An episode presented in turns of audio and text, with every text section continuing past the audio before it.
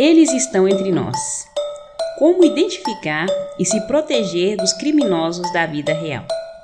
Meu nome é Simone Palmeira e este é o podcast Desejos de um Killer.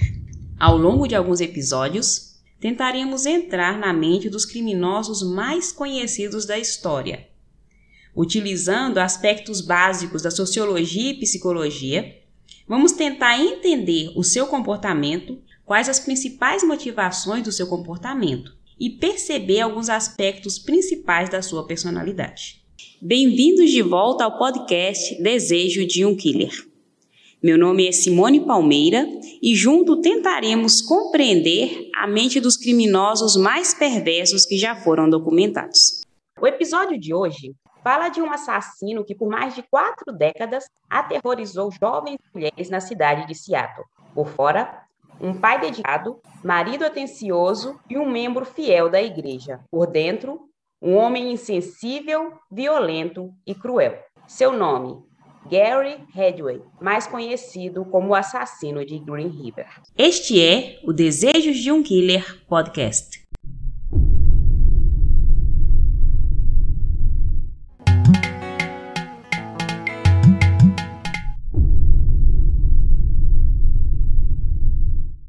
Episódio 3 O assassino de Green River. No dia 7 de julho de 1982, o Departamento de Polícia de Seattle recebeu uma ligação sobre o desaparecimento de uma jovem chamada Wendy Caulfield, de 16 anos. Na época, a Wendy estava sob o cuidado de uma família temporária. E segundo os amigos mais próximos e que também estudavam com ela, ela estava iniciando a sua vida na prostituição e servindo a alguns caminhoneiros que trabalhavam na estrada. A polícia até começou a fazer algumas buscas, mas logo supôs que era mais um caso de uma moça com problemas de comportamento que tinha resolvido fugir de casa para desafiar seus pais temporários. Não fizeram grandes esforços e encerraram o No entanto, uma semana depois do seu desaparecimento, um grupo de crianças estava brincando às margens do Green River e viram o que pensaram ser um manequim de loja. Como eles não tinham muitos brinquedos e eram mais ou menos pobres naquela região, eles viram uma oportunidade de ter alguma coisa com que se divertir. Quando chegaram perto, no entanto, se surpreenderam porque não era um boneco, era o corpo de uma moça que estava completamente nu, vestido apenas com meias e sapatos. E estava com a sua calcinha, né, que a gente chama de, de biquíni ou cueca, enrolado à volta do pescoço. A moça era Wendy. A polícia foi chamada e percebeu que aquilo que eles julgavam ser apenas um caso de fuga era um caso de assassinato. E ficaram extremamente surpresos porque menos de 24 horas depois descobriram na mesma margem do rio o corpo de outra jovem. Enquanto eles chamaram a, a, perícia e estavam tentando averiguar qual era a relação entre as duas vítimas, receberam a ligação de um homem que estava fazendo uma caminhada às margens do rio, na outra, na outra margem do rio, e disse que tinha avistado o que pareciam ser dois corpos. Desta vez, os corpos não estavam tão completamente expostos como o corpo da Wendy e da outra moça, mas estavam presos ao fundo do rio com pedras e cordas.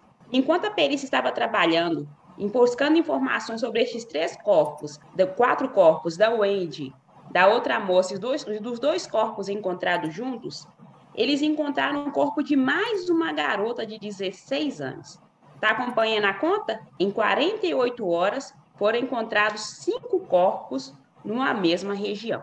Vamos situar a, a, os acontecimentos. Esse era o ano de 1982. E todas as pessoas que viviam nos Estados Unidos daquela época já tinham ouvido falar de outros assassinos em série que estavam aterrorizando muitas regiões dos Estados Unidos desde o início dos anos 70. Quando nós falamos do primeiro episódio, Vicente, sobre a questão dos assassinatos, nós vimos que a relação entre os anos dos anos 70, aquela anomia, falta de regras, com o surgimento de muitos assassinos em série, era muito pesquisada. No entanto, era difícil até mesmo para a polícia compreender um assassino que estivesse matando tanto e tão rápido, porque praticamente ele estava matando uma mulher por dia na mesma região. E isso indicava para eles dois dados preocupantes. Primeiro, é que ele era o morador da região, ou trabalhava próximo, então era um risco para a vizinhança. E o segundo dado é que ninguém estava se preocupando com o desaparecimento seguido de várias mulheres. Era como se fosse uma epidemia de desaparecimentos. Como as pessoas começaram a ficar muito preocupadas, foi montada uma força-tarefa que até então era a maior força-tarefa já criada nos Estados Unidos. Teve ocasiões em que quase 100 pessoas trabalhavam para tentar buscar o que a imprensa logo chamou de assassino do Green River. Foi criada a Green River. No entanto, essa força-tarefa, as investigações, todos os esforços não fluíam. E não fluíam por quê? Porque a maioria do, do, das pessoas, das mulheres que estavam desaparecendo, ou eram prostitutas, ou eram meninas que fugiam de casa. Então, geralmente, as pessoas ou não se importavam com esse tipo de, de, de, mulheres, achavam que elas estavam atrapalhando a sociedade, e mesmo essas mulheres não tinham confiança na polícia para tentar ajudar em qualquer investigação. As coisas só começou a mudar no ano de 1983, quando uma moça grávida tinha 18 anos, estava grávida, mas não era prostituta e nem fugitiva, estava com seu namorado perto do lanchonete e ele parou apenas para fazer uma chamada no orelhão, né, que antigamente era aqueles telefones públicos. Ele parou para fazer uma chamada no orelhão, uma caminhonete parou e pegou essa moça à força. Foi uma coisa tão rápida que o namorado disse que não teve como reagir a tempo. Mas ele foi esperto o suficiente para ver as características principais da caminhonete, anotou a sua placa e viu as características principais do motorista. Então o que, que ele fez? Assim que ele saiu dali, ele correu em casa, chamou seu irmão, seu pai e também chamou seu cunhado, que era o irmão da moça, e foram tentando localizar, foram tentando buscar informações. E eles chegaram, conseguiram localizar realmente a casa onde esta caminhonete estava. E o que, que eles fizeram? Chegaram lá e ligaram para a polícia para que a polícia conseguisse informações sobre o dono da casa, o dono da caminhonete. Quando a polícia bateu, foi muito bem atendida pelo dono da casa. O dono da casa era realmente Gary Ridgel. Mas a polícia saiu de lá com a certeza de que tinha falado com um homem inocente e que não tinha nada a ver com o caso. Porque quando eles conversaram com ele, ele não demonstrou nenhum tipo de estresse, respondeu todas as perguntas e disse que tinha mesmo encontro com prostitutas, que aquela moça não tinha sido sequestrada, que ela estava oferecendo os serviços dela como prostituta. E os policiais realmente acreditaram naquelas palavras daquele homem sem investigar nada sobre a vida dele. Mas se eles tivessem feito isso, talvez a história tivesse sido diferente e não tantas mulheres teriam morrido porque naquela ocasião a vida do Gary já era suficientemente perturbada para levantar desconfiança dos policiais. Vamos fazer um retrospecto de, de como ele nasceu e de como era a sua história pregressa. O Gary nasceu, gente, em 18 de fevereiro de 1949, sendo filho de Mary Rita Stayman e Thomas Newton Ridgway. Os pais eram mormons. Um pai era muito religioso e a mãe era uma mormon mais liberal, que usava roupas curtas e que provocava um certo distúrbio na comunidade. E eles tiveram três filhos, sendo que o Gary era o filho do meio. Desde criança, os filhos presenciavam muitas brigas entre os pais. A mãe era muito dominadora, muito agressiva, que atacava o marido, os filhos, psicológica e fisicamente. Sempre que ela brigava com o marido, ela batia no marido. E ele era um, um senhor mais pacato, mas que odiava a sua vida, odiava o seu trabalho e mais aceitava as coisas. Ele trabalhava como motorista de ônibus e sempre que ele chegava em casa, ele reclamava sobre as pessoas, os mendigos, os imigrantes, e reclamava principalmente das prostitutas que estavam no seu caminho e entravam no ônibus. Ele disse que elas é, entravam, sujavam, faziam bagunça e perturbavam toda a ordem. Ele uma vez mencionou aos filhos que antes de trabalhar como motorista, ele tinha trabalhado como motorista de funerária. E que alguns dos colegas que trabalhavam com ele na funerária faziam sexo com cadáveres. E que, embora ele achasse aquilo uma prática repugnante, ele achava que era melhor fazer sexo com um cadáver do que fazer sexo com uma prostituta. Agora imagina a situação: três rapazes com época de formação de caráter, formação de sua personalidade. Na hora da janta, era esse tipo de conversa que o pai oferecia para eles. Somando a isso, né, essa, essa psicose do pai com relação, esse pavor do pai com relação às prostitutas, nós já mencionamos que a mãe gostava de usar umas roupas meio curtas e apertadas, que deixavam os filhos envergonhados e que os coleguinhas faziam alguns comentários sobre o comportamento da mãe. E o Gary começou a demonstrar desde cedo aquilo que a gente já tinha falado, que era a chamada tríade homicida, que era de maltratar animais, provocar pequenos incêndios e fazer xixi na cama. Ele, na verdade, fez xixi na cama até os 15 anos de idade. E sempre que isso acontecia, era a mãe dele que lhe limpava as partes íntimas. Ele colocava debaixo de uma água fria para lhe humilhar. Então ele cresceu com um misto de desejo e ódio pela sua mãe. E ele mencionou depois, quando foi entrevistado, que desde muito novo ele nutria o desejo de poder matá-la. Mas era sua mãe, tinha um certo resquício moral, então ele nunca fez nada contra ela. A primeira vez que o Gary demonstrou problemas mesmo reais, né? Assim, não que provocar pequenos incêndios não fosse problemático, mas ele, quando tinha 16 anos, ele encontrou um menino de 6 anos, um vizinho, levou para uma floresta e esfaqueou essa criança. Quando foi perguntado, ele disse que queria saber como era matar alguém. Felizmente, a criança não morreu, né? Mas ficou tão aterrorizada e traumatizada que, quando foi colocada frente a frente com Gary, disse que não o reconhecia. Então, por isso, ele não foi preso. Ele tinha um QI muito abaixo da média, tinha muita dificuldade na escola.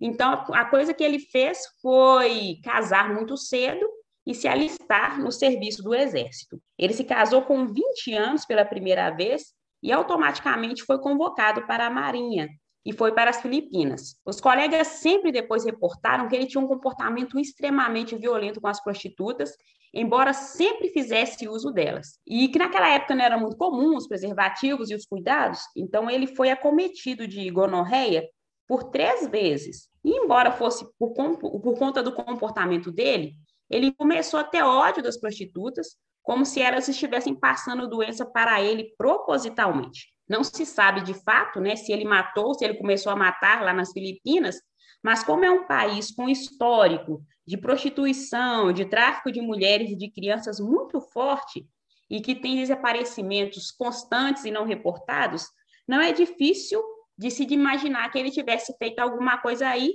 mas, no entanto, nada pode ser comprovado. Assim, quando ele retornou para casa, né, ao fim da, da guerra, ele, ao fim do serviço militar, não ao fim da guerra, ele descobriu que a mulher dele tinha traído. E ele, muito nervoso, não fez nada contra ela, mas logo se divorciou. Cerca de seis meses depois, ele logo casou de novo com outra esposa e permaneceu casado com ela por oito anos. Durante esse segundo casamento, ele começou a demonstrar para a segunda esposa um tipo de comportamento que ela já começou a estranhar. Primeiro, ele sempre exigia que as relações sexuais deles fossem pelo menos quatro ou cinco vezes por dia. E pelo menos duas dessas relações tinham que ser ao, ao ar livre, perto das margens do, do Green River. E foram ficando cada vez mais violentas porque ele simulava estrangular sua esposa durante as re relações sexuais.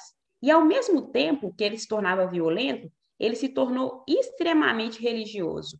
Começou a pregar de porta em porta, promovendo a sua religião, lia a Bíblia em voz alta em casa, no trabalho, e ele até quando lia a Bíblia e pregava para as pessoas, era comum que ele fosse às lágrimas.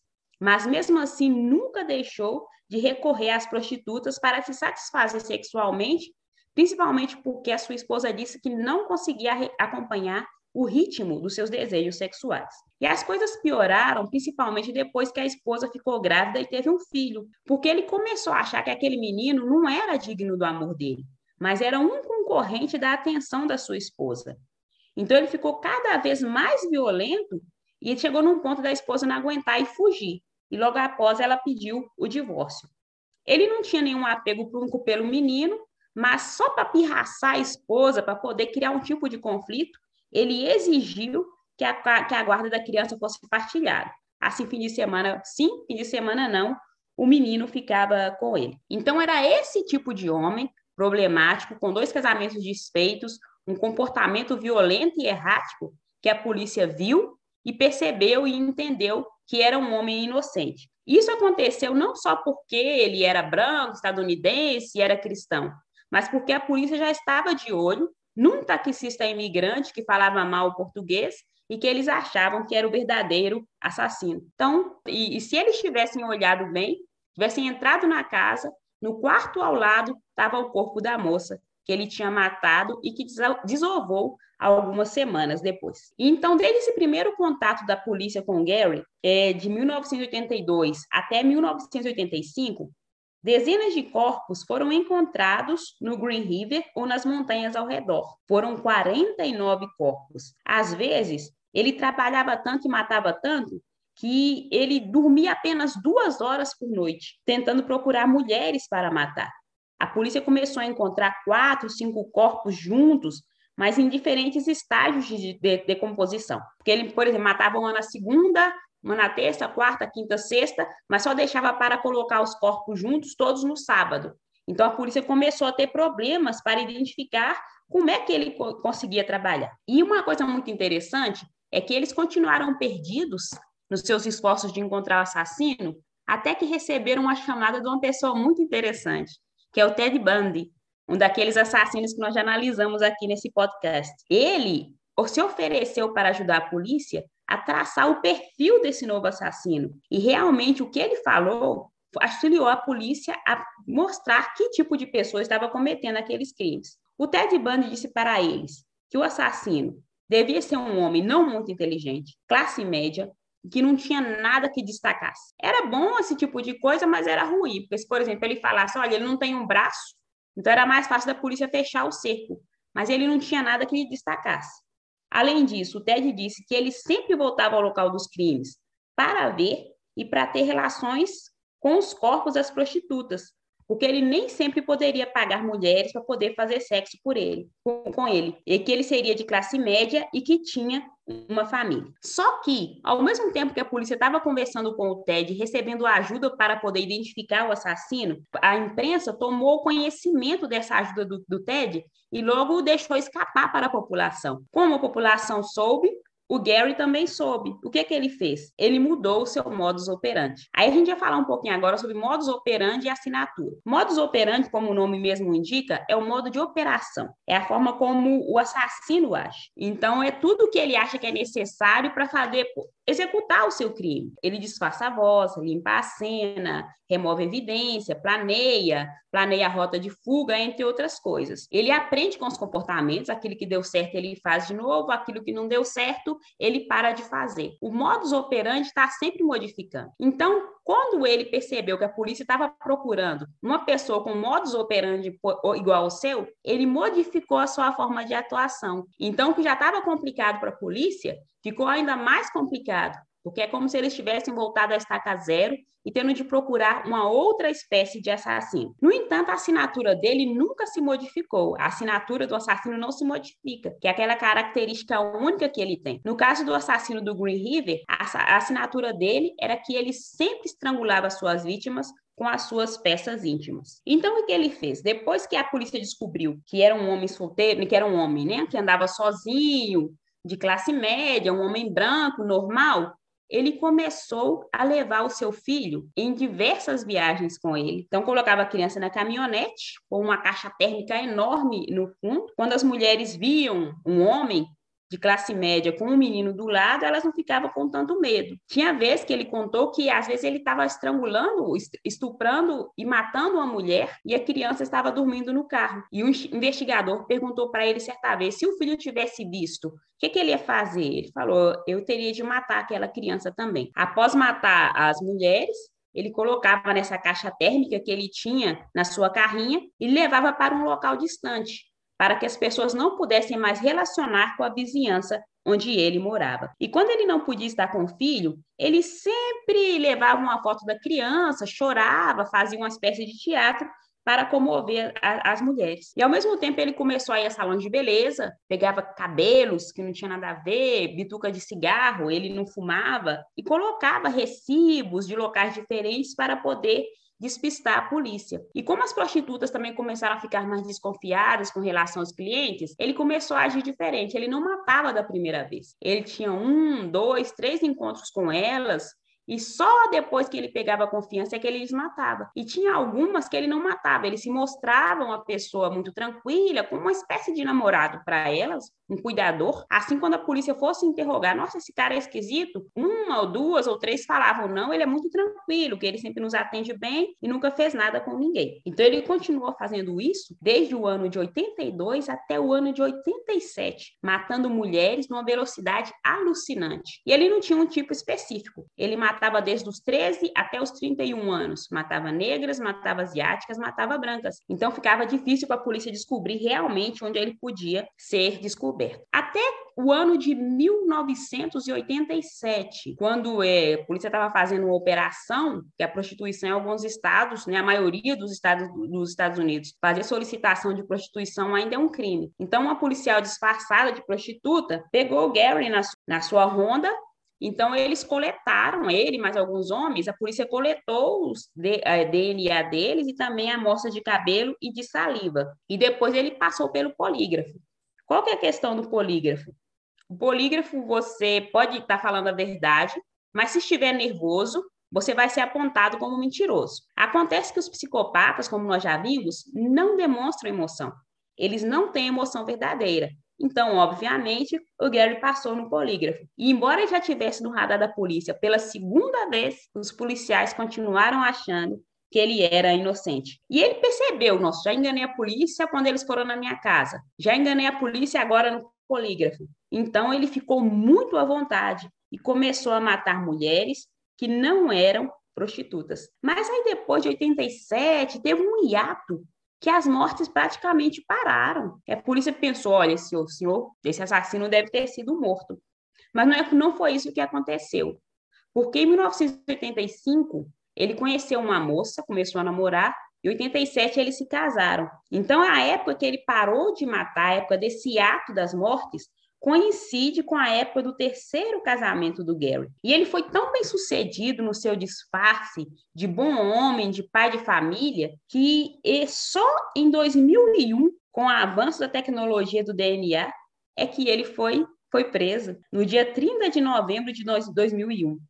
Ele estava trabalhando no mesmo emprego há mais de 20 anos e a polícia chegou para prendê-lo. Mais de 20 anos após ele ter sido considerado suspeito pela primeira vez. E o disfarce dele era tão bom que a esposa dele disse que nunca desconfiaria. E depois ela disse que só depois ela percebeu que ele era um marido perfeito para ela, que ele nunca levantou a voz, nunca lhe bateu, mas também era um assassino perfeito.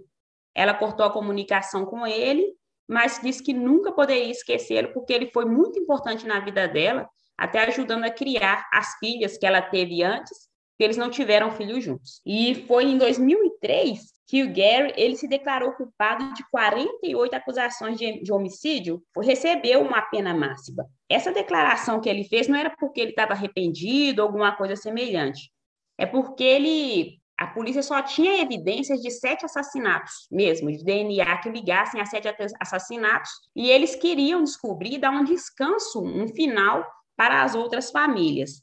Então, assim, eles fizeram uma negociação, se ele dissesse a respeito dos outros assassinatos, ele ficaria preso né, o resto da vida, mas não seria morto. E embora a população, a imprensa, a opinião pública tivesse ficado contra esse acordo, era importante para o pessoal do FBI e também para os policiais que tinham trabalhado nesse processo dar um final para as famílias que estavam sofrendo e que não sabiam onde estavam as suas filhas. Então, no ano de 2003, ele foi condenado a 48 prisões perpétuas consecutivas, sem possibilidade de liberdade condicional. E essas prisões perpétuas seriam cumpridas consecutivamente. E, além disso, o juiz acrescentou mais 10 anos porque ele tentou adulterar evidências a cada uma das 48 condenações.